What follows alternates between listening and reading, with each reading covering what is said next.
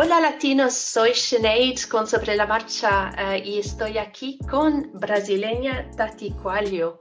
Como llega um, la San Valentín y todos estaremos un poco hablando de una alma gemela, he invitado a eh, Tatiana Quaglio, em, que viene de Brasil, está en Dublín desde hace cinco años, em, que tiene un proyecto de salud mental y terapia del cuerpo y del alma y le gusta compartir lo que aprende a diario con personas que quieren transformar sus vidas.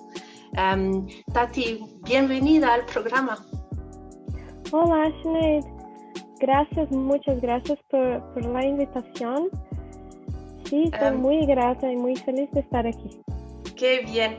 Pues Tatiana, estábamos hablando de, del mito del alma gemela.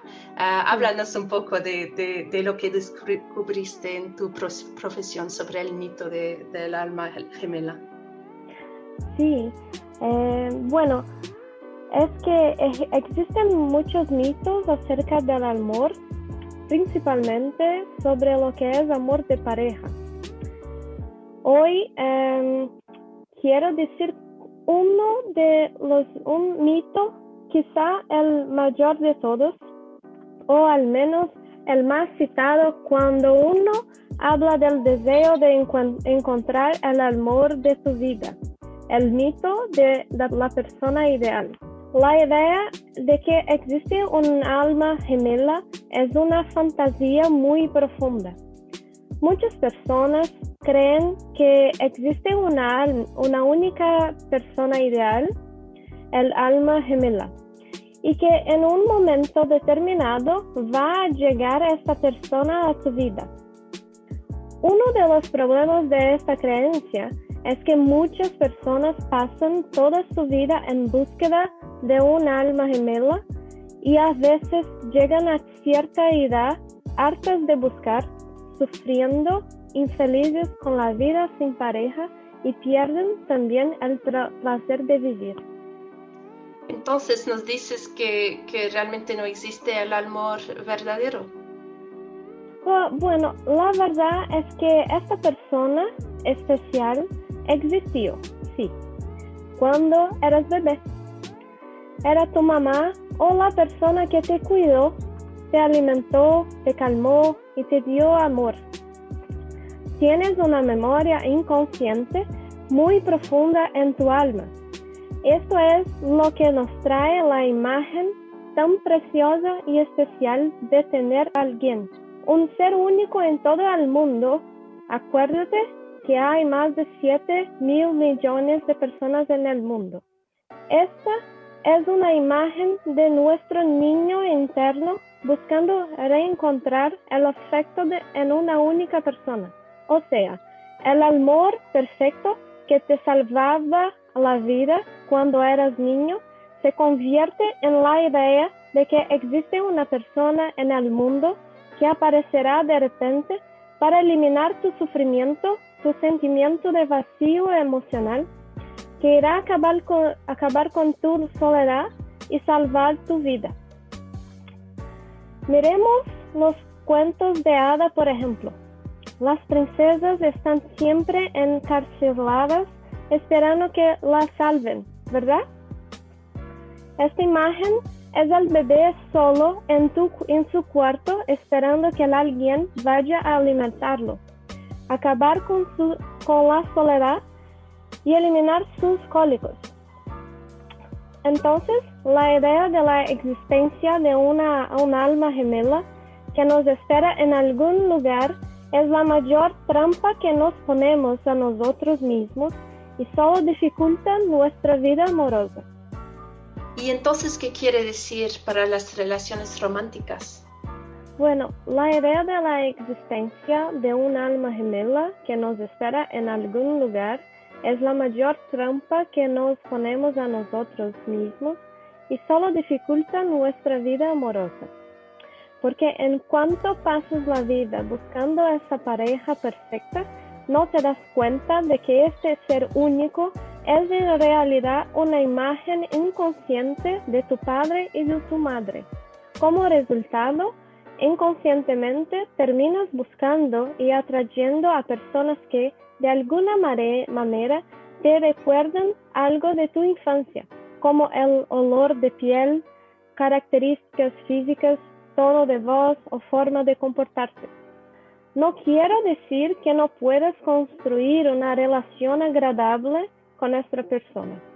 El problema es que siempre tendrás la impresión de estar con la persona equivocada, porque lo que buscas se quedó en tu pasado y durante la edad adulta ya debes haber encontrado muchas personas interesantes a las que les negaste una oportunidad cerrando las puertas porque te despertaron algún recuerdo de la infancia.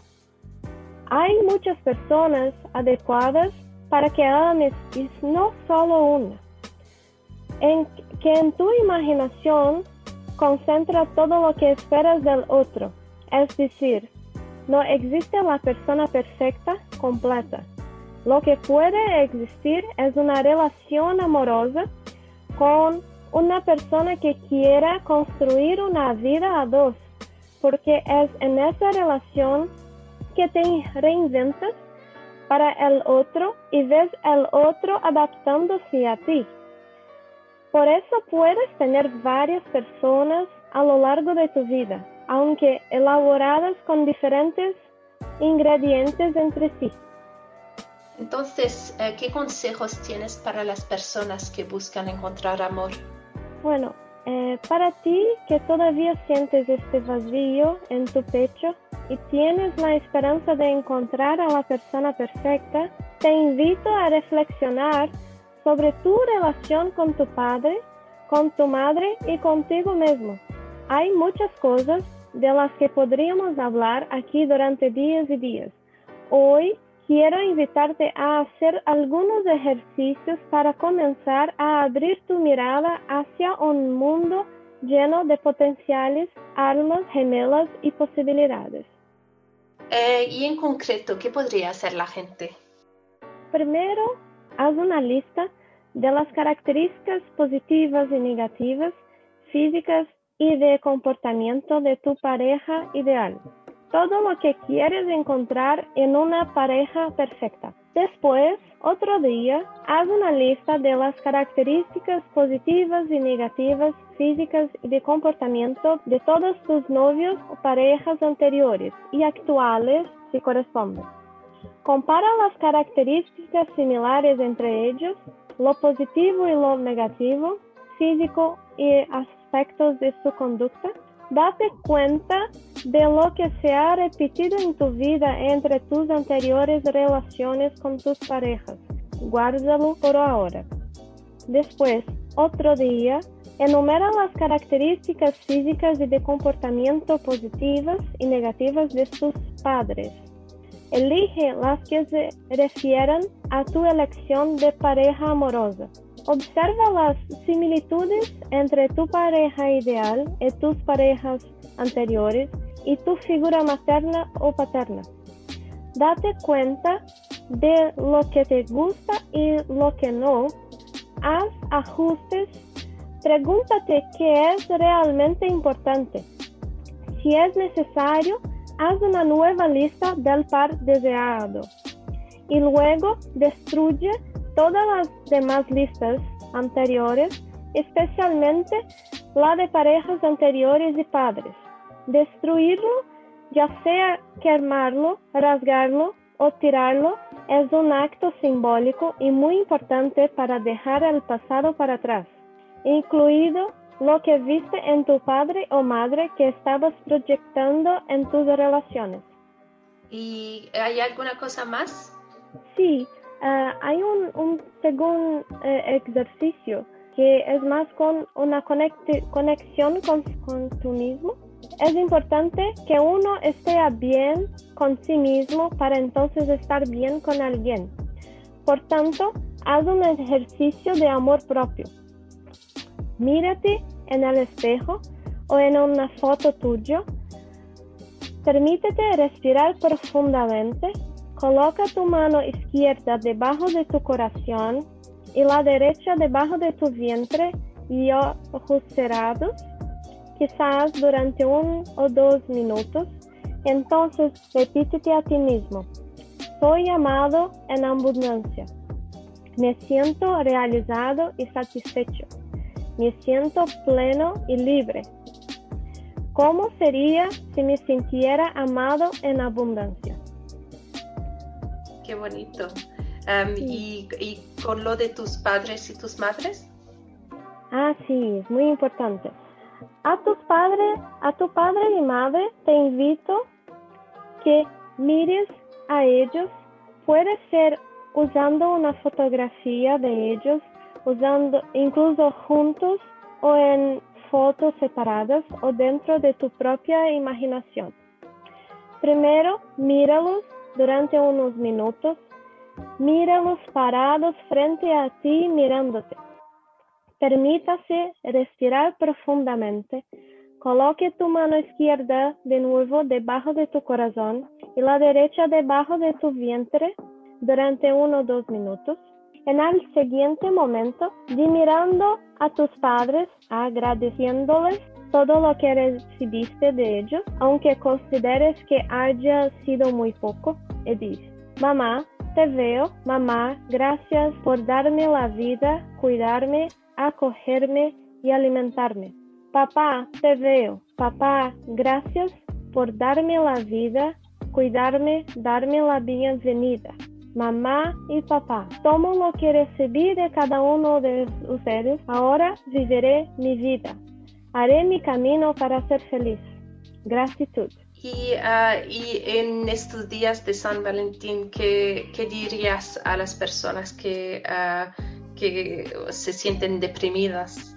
Bueno, espero que el día de San Valentín que se acerca sea una oportunidad para reencontrarte contigo mismo. Permítete conocerte mejor, descubrir tu esencia. Bienvenido y satisface tus necesidades. Y acuerda que puedes tener más de un amor, más de un alma gemela. Permítete ver, ver quién es realmente el otro, libre de juicios proyecciones y de expectativas. Y que lo más importante es que ame a ti mismo en primer lugar. Muy, muchas gracias, Tatiana. Eh, dime, em, si las personas están interesadas en tu filosofía de vida, ¿dónde te pueden encontrar? Por ahora, comparto mi trabajo en portugués en Instagram con O Ser Corpo y Mente y en inglés en The Being Body and Mind pronto lo tendremos también en español. Super, gracias Tatiana y espero que algún día puedas eh, volver al estudio para hablar con nosotros. Gracias a ti, muchas gracias a todos.